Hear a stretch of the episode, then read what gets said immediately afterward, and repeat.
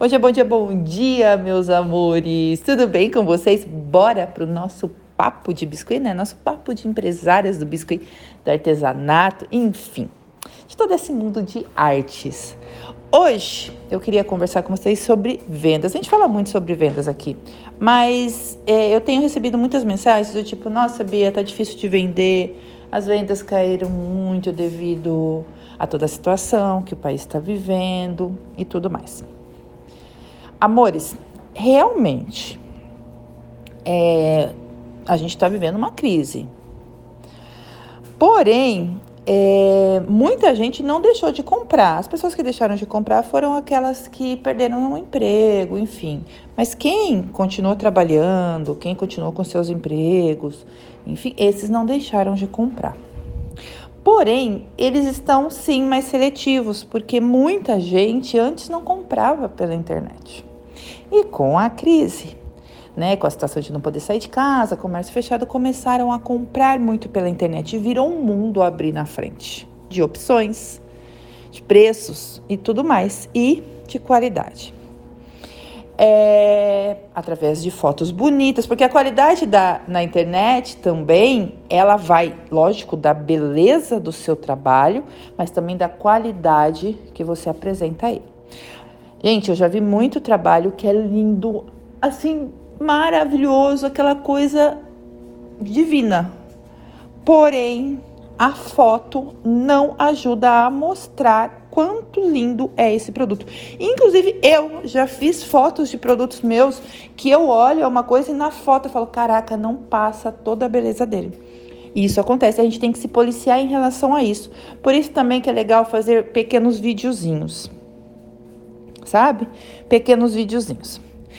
E outra coisa muito importante, você está oferecendo o seu produto para o público certo?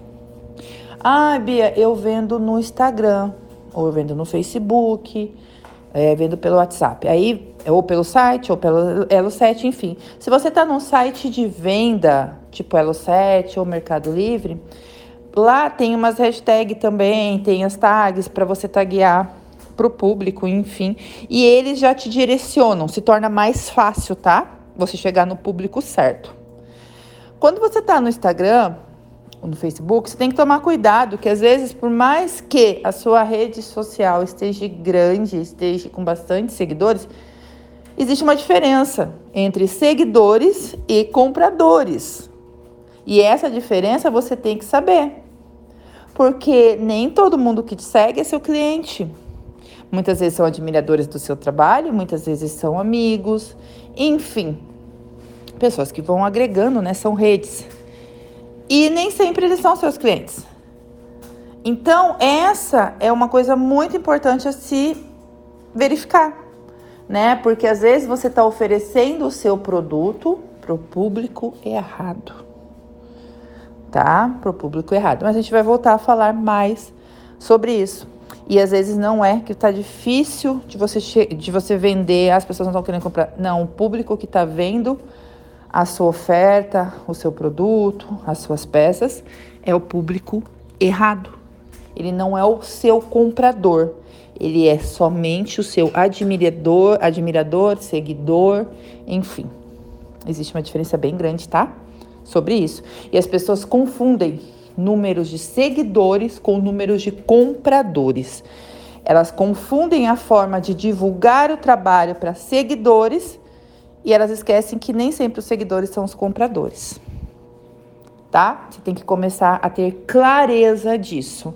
Mas a gente volta a conversar mais sobre isso. Mas a princípio, tenha clareza disso e comece é, a analisar aonde estão os seus compradores. Tá bom? Beijo e um ótimo dia!